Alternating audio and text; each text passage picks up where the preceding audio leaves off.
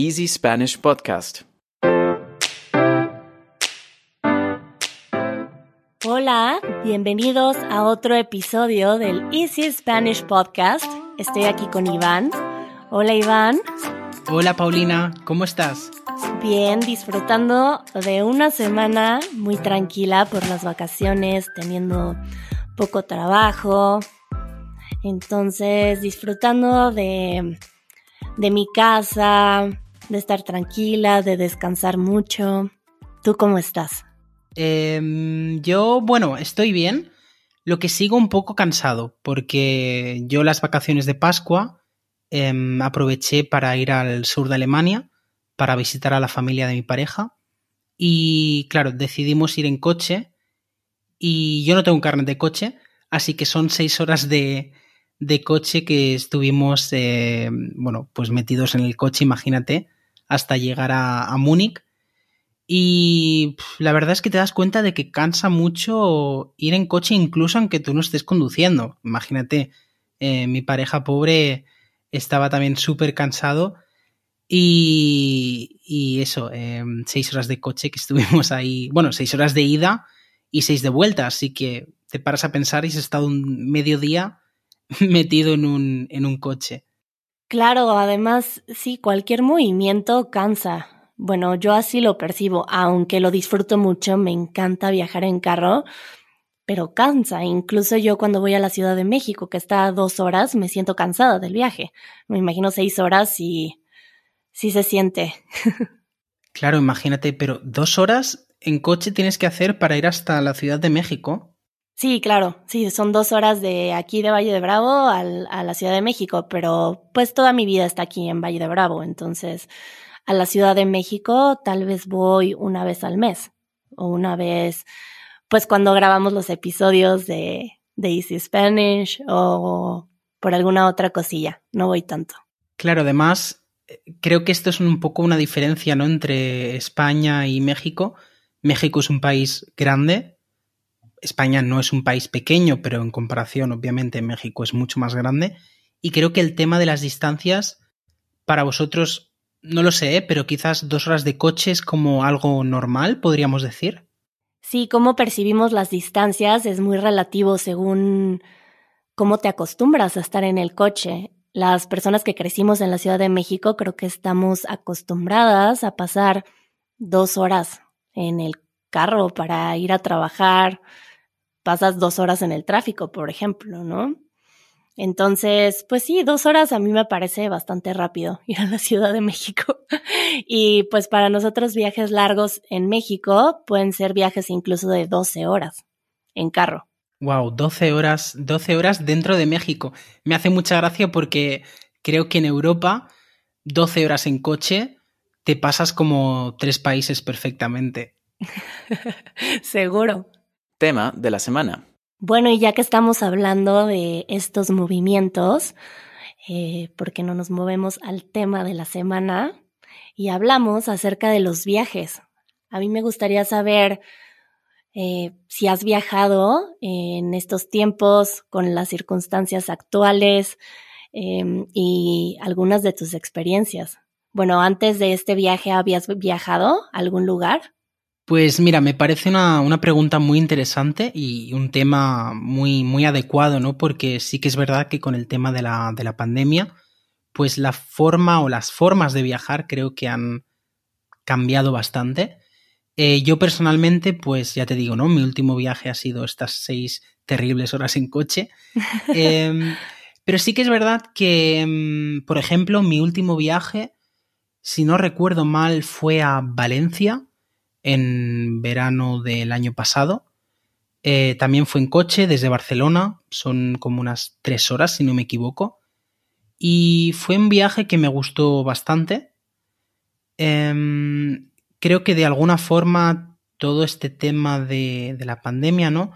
Está un poco, digamos, entre comillas, como obligando a la gente a hacer un poco turismo local, ¿no? Porque antes era muy fácil, pues, ir a una página de, de, de aviones, ¿no? A cualquier compañía eh, y decir, de mi ciudad al punto más lejano del mundo, ¿no?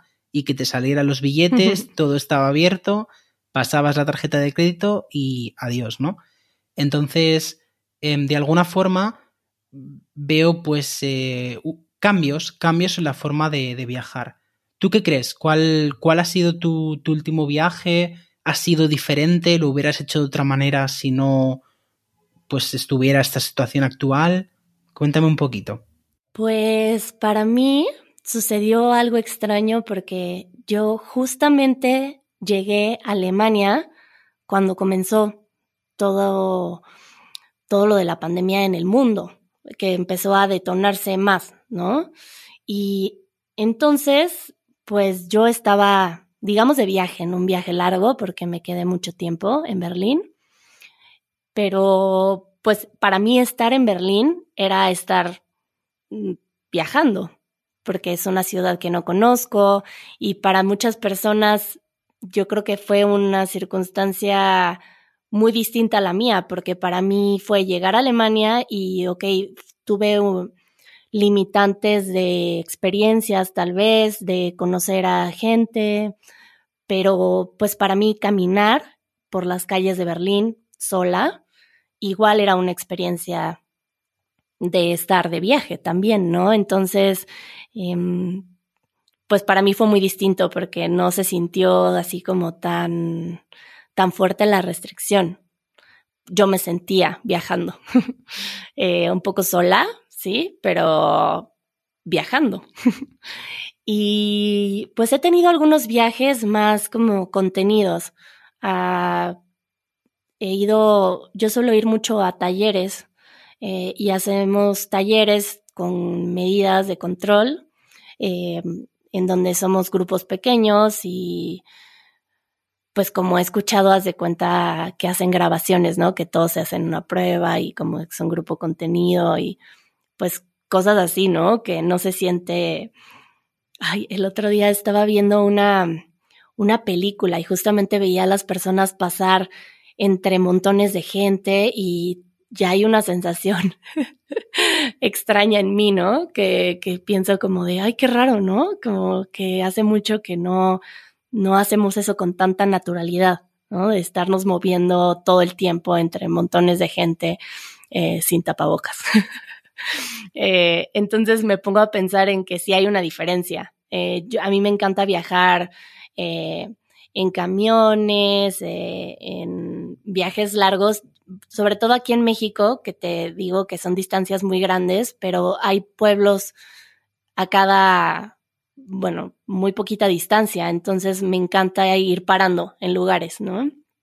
Y, y ahora siento que lo tengo que planear un poquito más, porque no sabes, pues, pues en dónde vas a poder viajar, en dónde no, eh, los horarios de los transportes están más limitados, los espacios en los, en los transportes están más limitados. Entonces, en mi caso ha cambiado mucho en cuestión de planeación también, que tengo que, planear mucho más en dónde me voy a quedar, a dónde voy, cómo me muevo, eh, cosa que no hacía mucho antes, me iba mucho más a la aventura. Sí, totalmente. Creo que una de las cosas que has mencionado, eh, creo que es como muy importante, ¿no? Y es algo que veo ahora mismo como que se va a acabar o de momento se ha acabado un poco este macroturismo, ¿no? Sobre todo países como Tailandia o España mismamente, ¿no? Pues las islas como Ibiza, Mallorca, Gran Canaria, eh, Tenerife, ¿no? Pues son lugares que la gente iba en masa, ¿no? Es decir, sobre todo en, en verano, ¿no? Pues eh, lo típico, eh, cualquier, pues no sé, alemanes, franceses, ingleses, españoles mismos, italianos, ¿no? Pues que cogen un avión, agarran un avión, ¿no? Entre todos y se van hacia a Mallorca, ¿no? Y eso pasa cada día, cada día. Toda esta gente que está siempre como junta y sin ningún tipo de distancia, lo que tú dices, ¿no? Sin mascarilla, sin tapabocas, creo que es como un poco ahora mismo, ¿no? Con todo lo que hay, es un poco utopía, digamos, ¿no? Es como se te hace difícil pensar que hace un tiempo era así, ¿no?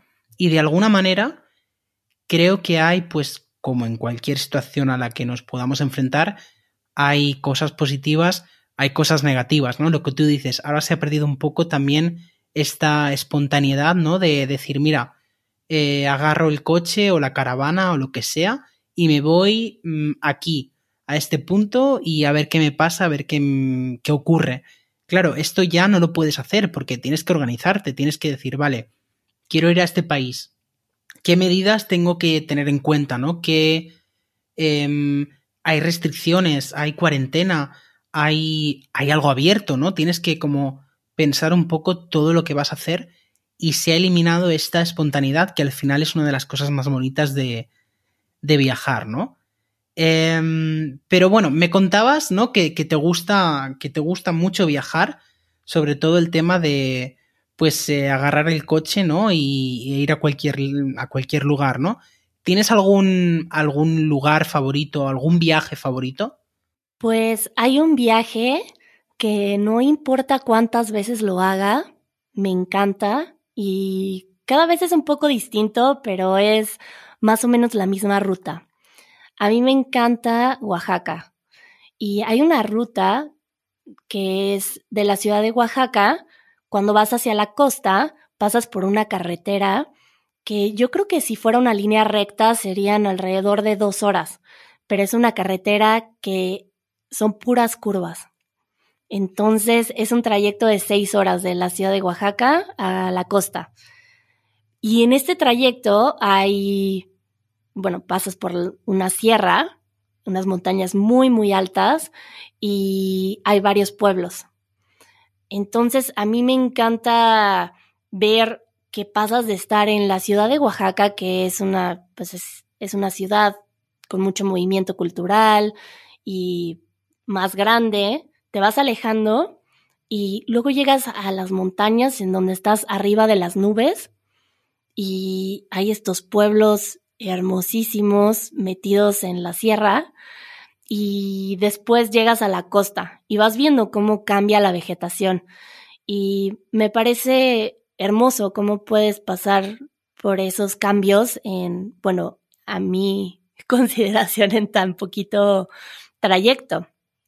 Y pues la gente de Oaxaca es hermosa, los pueblos son bellísimos y muy distintos. La costa es increíble, ahí puedes, he nadado con delfines salvajes, te vas en una lancha y puedes meterte a nadar y escuchas los delfines. Em, hay, hay zonas en donde hay muchas olas, pero hay otras en donde hay pocas olas para que puedas nadar relajadamente. Em, a mí me encanta, me encanta Oaxaca. Me encanta que pueda disfrutar de las montañas, del frío, de la playa y el calorcito. Y ese es uno de mis viajes favoritos aquí en México. Pues eh, bueno, me has dado unas ganas de ir, de hacer la mochila mm. e ir corriendo. Cuando quieras. Encantado yo. Pues mira, mi viaje favorito hasta ahora eh, fue cuando hace dos años decidí ir a Rusia. Llevaba pues unos dos años aprendiendo ruso en una escuela en Barcelona y dije, oye, yo tengo que usar el ruso de alguna forma y compré unos billetes para 10 días en Rusia. Fue mi primer viaje solo, completamente solo, es decir, no conocía a nadie, ni iba con ningún amigo, ninguna amiga, nadie. Y nada, recuerdo que, bueno, tengo un recuerdo muy bonito porque Rusia me sorprendió muy positivamente. La gente fue siempre súper amable, a pesar de que, bueno, mi ruso era muy bajo, muy básico. Todo el mundo intentaba ayudarme, eh, tuve problemas en un, en un, hotel, bueno, en un hostal que me, que me hospedé. Y al, no sé, creo que buscando, me recomendaron eh, un hotel de una señora. Fui al, al, hotel de esta señora como a las 11 de la noche, ya súper tarde. La señora súper contenta me hizo una sopa, eh, me, me, abrió, o sea, me, organizó toda la habitación, Luego, por ejemplo, cuando salía y volvía muy tarde, me decía, ¿cómo te ha ido? Eh, preocupada, bueno, parecía como una madre y durante estos 10 días que estuve fue súper divertido porque, ya te digo, yo tenía una imagen pues quizás llena de clichés, ¿no? Un poco también de estereotipos, que es algo que, bueno, puede ocurrir muchas veces. Y la verdad que me llevé pues una, una sorpresa muy, muy buena, muy positiva y me encantó porque aproveché para ir en tren desde Moscú a San Petersburgo, también como nueve horas de, ocho horas de tren. Conocí a, una chica rusa que hablaba español porque su padre era cubano, encima ella era guía turística, em, entonces me hizo un tour en Moscú increíble, o sea, aprendí un montón de cosas de Moscú. Es decir, fue, fue un viaje muy, muy divertido y la verdad que, que sigue siendo mi viaje favorito, ¿no? Primero por esto, por haber sido mi primer viaje un poco, un poco mochilero, digamos, ¿no? Es decir, de yo llevaba una mochila y ya está, no iba ni con maleta ni nada.